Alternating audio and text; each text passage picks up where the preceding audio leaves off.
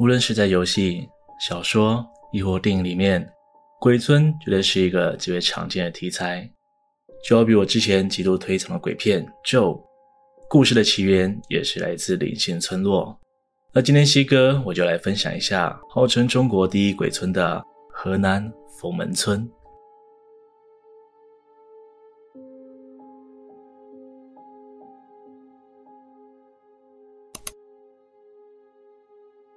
相信目前的各位大多都早已知道鼎鼎大名的封门村，也已经有许多频道做过介绍以及冒险记录。但为了避免万一，还请容许西哥我花一点点时间简单介绍一下：人鬼同居，人死不出村。这句话几乎就代表着封门村的习俗。传说中，他们有着一套与汉人完全不同的葬俗，在这里离世的人都是戴着面具下葬的。这种做法。在埃及法老墓十分常见，但在中国却是极为罕见。封门村的人认为，人死后不能埋在村外，于是会在死者家附近找一块空地埋葬。且因为人鬼同居，为了镇住阴魂，于是有了尸体戴面具的做法。而关于封门村的传说，主要有以下三个：一、太师椅之谜。封门村的其中一栋大宅里头什么都没有，只有一张面对门口的太师椅。有个说法是，这张椅子做鬼不做人，而每个做过的人几乎都会发生不好的事情。二，曾经有人在某栋宅子从大门往内看，发现门内摆放了两口棺材，当下吓得他不知所措。但过了几个月再次前往时，却发现那两口棺材不翼而飞。三，来这里的人们回程的时候，几乎都会发现身上的东西少了几个，无论再怎么小心翼翼。总会有几样物品消失无踪。在这三大传说之外，还有一个最有名的1963年枕边鬼脸灵异事件。这起事件已被翻拍成电影，有多个频道详细说过，西哥我就不多花时间赘述了。剩下灵异传说就是常见的指南针失灵、身上莫名有抓痕、全村人无故迁村等等。在现代网络传说的发酵之下，这么一个广为流传的鬼村。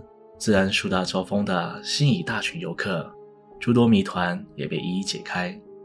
比如刚刚说到的千村谜团，其实是因为丰门村的交通地理极为不方便，无论是上学还是做生意都有很大的困扰。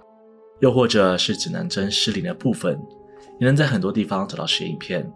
从影像当中我们可以看到，指南针和罗盘都正常运作，没有出现失灵的情况。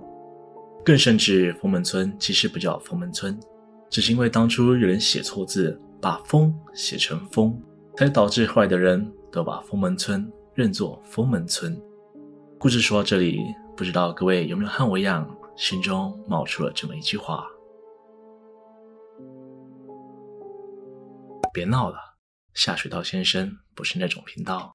我今天来就是要跟各位说鬼故事的。接下来分享给各位看到的影片是真是假，就由你们自行判断了。首先，这几个画面来自于一个叫做《大探险家杨航》的节目。他们一群人早上抵达了封门村，并在这里进行了一整天的解谜探险。到了夜晚时，摄影过程发生了重重意外，导致他们完全没了早上时的惬意。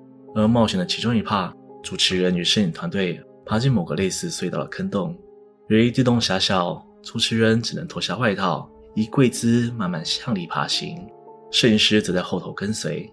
随着灯光的深入，他们看到了疑似沙袋的东西。起初，他们猜测这些布包是否为时代遗物。正要进一步前去检查之时，主持人看着深不见底的黑洞，突然停下了动作，并紧张而轻声地唤摄影师。在黑暗当中，一对红色双眼直面着他们。刹那间，主持人冷汗直流。他不知道面前的是动物瞳孔的反光，还是自己真的遇到了灵异事件。而那双眼睛率先动了起来，无论对方是动物是鬼，对于此刻无法灵活动作的，他们都有极大可能造成威胁，吓得他们急速后退，甚至在接近洞口的地方，因为紧张、缺乏光源以及洞口狭窄等原因，导致主持人一时卡住，无法顺利退出。光在脑海想象都可以感受到当下的恐惧、慌张。好在最后他们成功退出，而洞穴内的不明生物也似乎没有继续追赶。这时候时间不早，而团队原定计划要在半夜十二点到村内摆放着老人相片的大厅做感应。随着时间慢慢过去，诡异事件的发生频率也逐渐频繁。收音设备故障，听到奇怪的声响，岩石掉落的闷声，或者是转角白影的出现，将主持人吓得坐倒在地。一切的一切都加剧了众人心中的恐惧。十二点一到，众人前往老人遗像房间架起设备。在此期间，不知为何，所设备的收音器材全数故障，而唯一有声音的 GoPro 也只录出了一大段杂音。在准备完成之后，众人退出房间，独留主持人在现场实验两个小时。在空无一人的房间，只有主持人、对讲机以及桌上的老人遗照。实验刚开始时，能明显感觉到主持人的紧张不安。可随着时间一分一秒过去，完全没有发生任何事情。万籁俱寂的空间，持续处于高度专注的主持人逐渐疲惫。他右手撑头，闭目养神，静静地等待时间的过去。在人放松的那一刻，才是最恐怖的那一刻。只见画面里，摆放着老人遗像的桌子上，好端端放着的水瓶突然掉落。落地的撞击声在寂静的房里是这么的靠近，瞬间将主持人吓得跳起，并连退好几步，迅速用视线扫过房间，确认这里没有他人后，他立刻拿起对讲机呼叫帮助。在没有风等外力因素的情况之下，水瓶就这样无意间掉落。究竟是量子力学与忽然律的奇迹，还是房屋的主人在对他们下逐客令呢？而如果大家跟我一样眼睛犀利的话，会发现，当他们在架设器材的时候，早就发生了灵异事件。你们看得出来在哪里吗？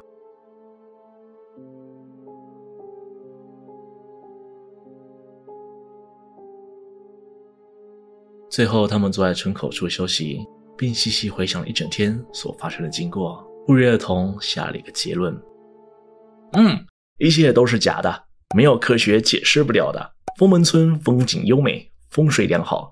这是一个特别好的风景区。哼，总而言之，目前网络上的说法众说纷纭。有人在那里亲身体会到了无法言喻的诡异，有人轻松悠闲的在那露营烤肉。不知道问那里是否真的有灵界的朋友居住在那？西哥我有一套自己的看法。人的意识是很奇妙的东西，日有所思，夜有所梦。在集体意识的加持之下，加上凤门村荒无人烟。自然而然的会聚集起一些魑魅魍魎，而他们会被意志薄弱或者流年不利的人所吸引。有时候这些事情得讲求缘分，并不是今天拿起摄影机跑去那边，好兄弟就一定要露个脸来瞧瞧。佛门村又不是动物园，更不用提一群人浩浩荡荡的，抱持着打假心态前去破坏古迹、糟蹋别人地盘，还要人家出来露个两手，听起来真的十分流氓。可惜在这个世界上。部分人对不了解的事物总是如此流氓，唯有尊重才能获得尊重。稍微停留一下，相信各位不止一次对着听到的鬼故事偷偷骂了一句“干鬼扯”，你们会这样想，我当然也会。西哥每次在准备新题材、查找资料时，有一半的时间都会陷入黑人问号的情绪当中，但是查找资料却是我整个环节最喜欢的部分。每当我对一个故事、一个事件产生疑问时，我也不自觉地花费大量时间去寻找答案。当然，答案不一定存在，但是在查找比对的过程当中，总是能发现很多意想不到的乐趣，甚至让我想要动身前往一探究竟。没有啦，开玩笑的，我超怕的啦。就像之前工商介绍末日预言漫画，我所看见的未来，在查找资料的时候，几乎每个人所举出的预言都会有些许落差。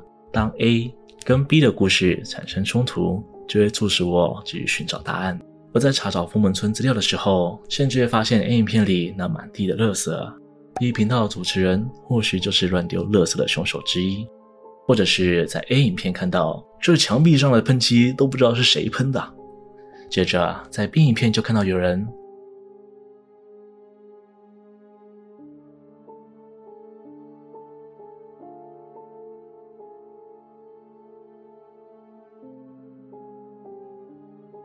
宣导一下，破坏古迹是不好的行为。观赏的同时，记得不要留下来过的痕迹。至于为什么花时间聊以上这些，是因为当我在分析影片的时候，发生了一大部分前去的人几乎都没有发生任何问题，不说还以为是国家地理频道或是大陆寻奇，但总有那么几个人确确实实的遇到了无法描述的灵异事件。至于要相信谁？那就交给各位判断喽。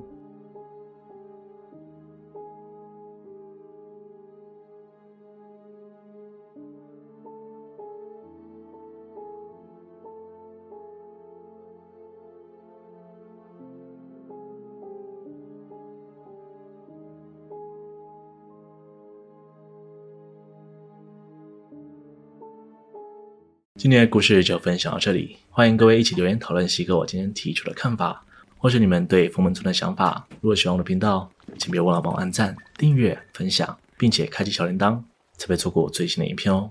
我是西哥，我们下次见。